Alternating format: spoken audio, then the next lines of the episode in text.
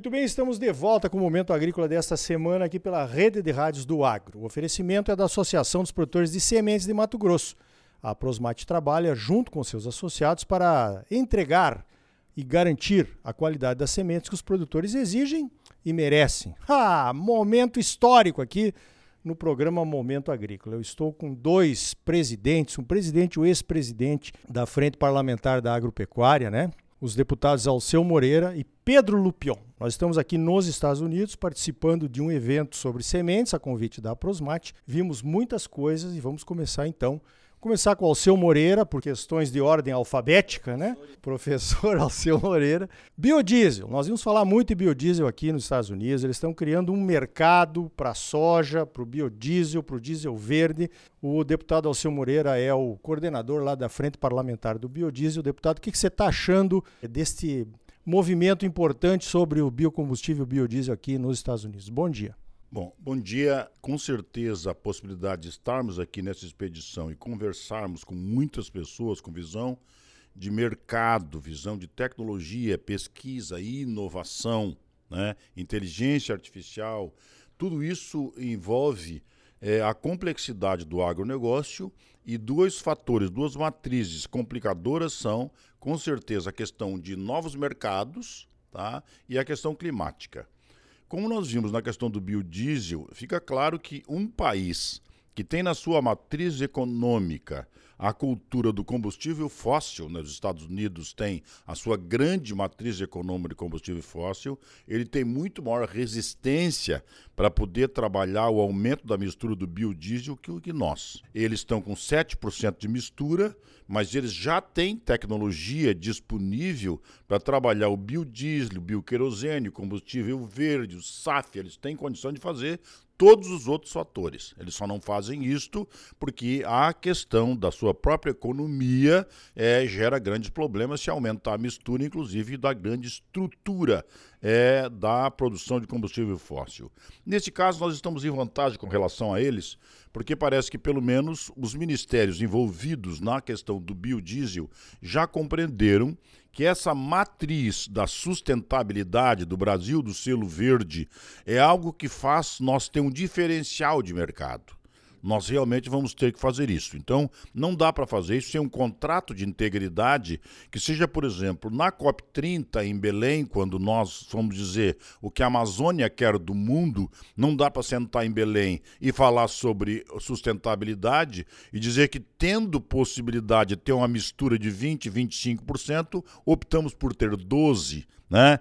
Tendo condição de ter o etanol, os outros combustíveis verdes, nós acabamos optando pelo fóssil, embora sejamos importador de 33% do combustível que nós consumimos, mesmo com a possibilidade de produzir óleo bruto e, o valor suficiente para autonomia, mas não temos refino. Né? E na ida e volta do refino é uma bela oportunidade negocial para algum, mas não é bom para o país. Então, no caso do biodiesel, nós, pelo menos do ponto de vista intencional, nós vimos essa semana ah, o discurso do próprio ministro Alexandre de chegar a 25.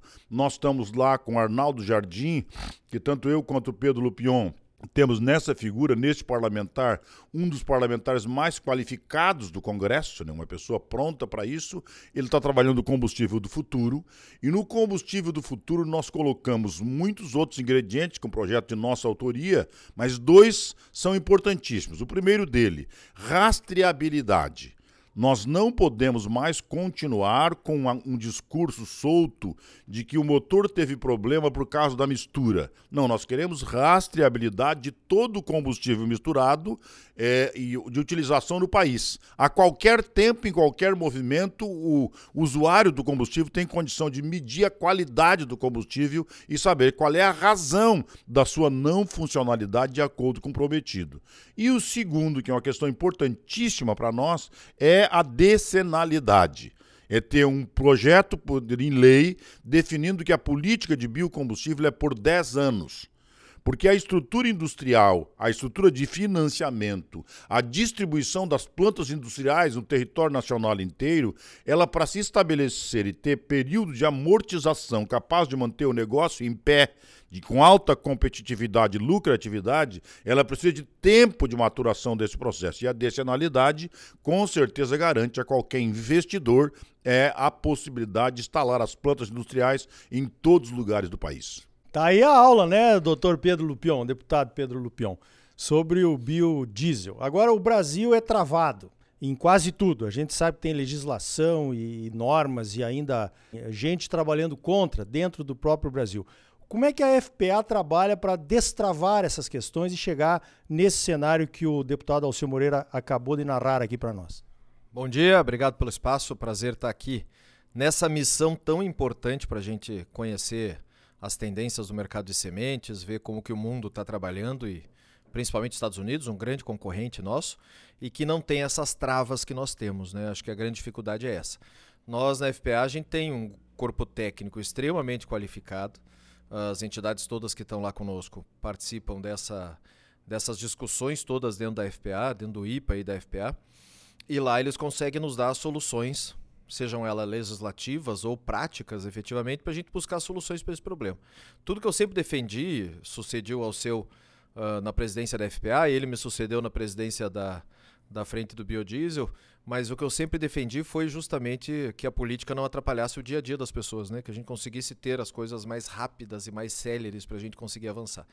E tem muita coisa que precisa fazer. Os, os tal dos marcos regulatórios que a gente precisa ir avançando para que a gente tenha acesso a novas tecnologias, o nosso produtor consiga participar desses mercados.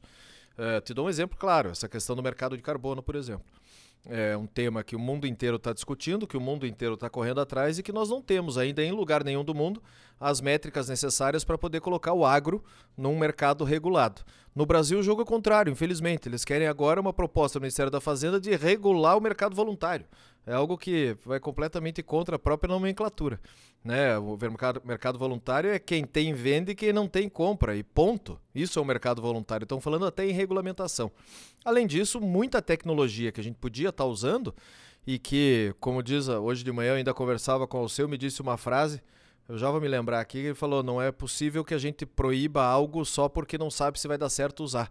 Né? A gente poder dar acesso às pessoas de novas tecnologias para que a, a, nossa produção tenha cada vez mais qualidade, principalmente o objetivo final de todos nós estarmos nisso, que o produtor rural tenha mais rentabilidade. Né? Essa que é a grande preocupação.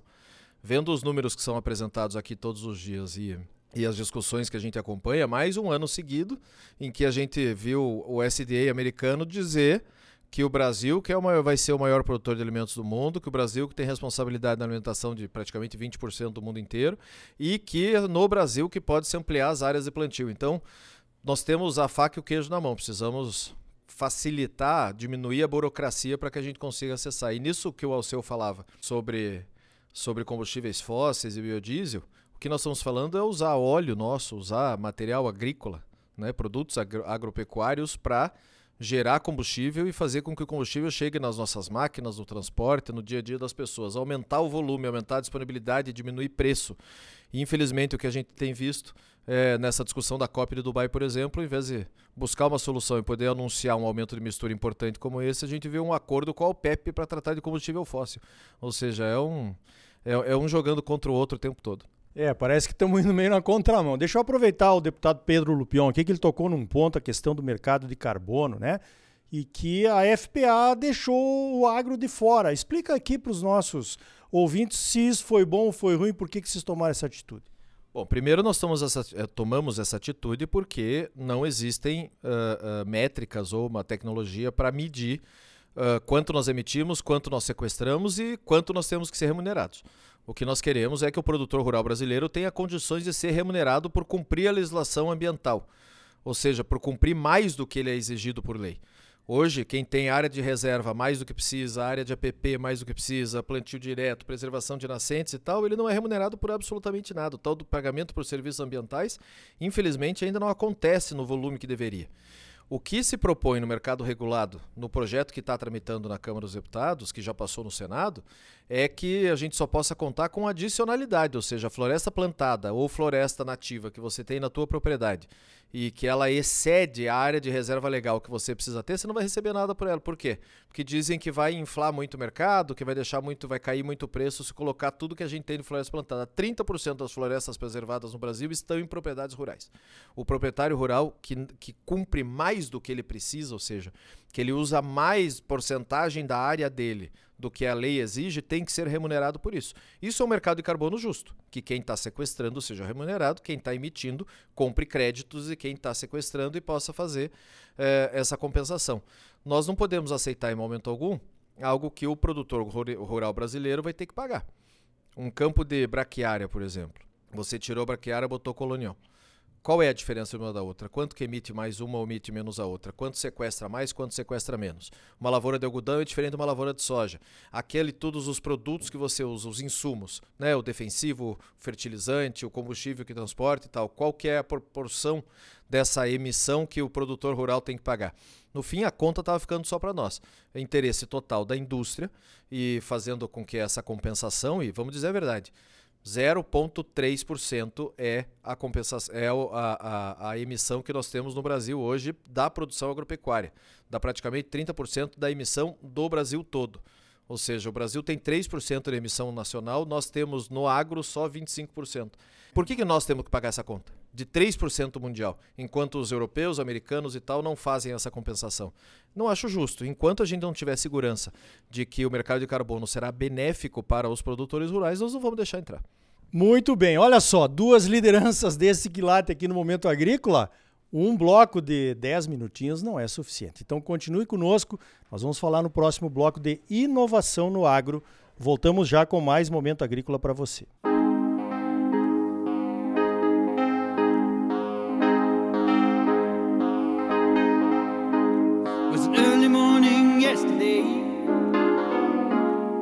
up before the dawn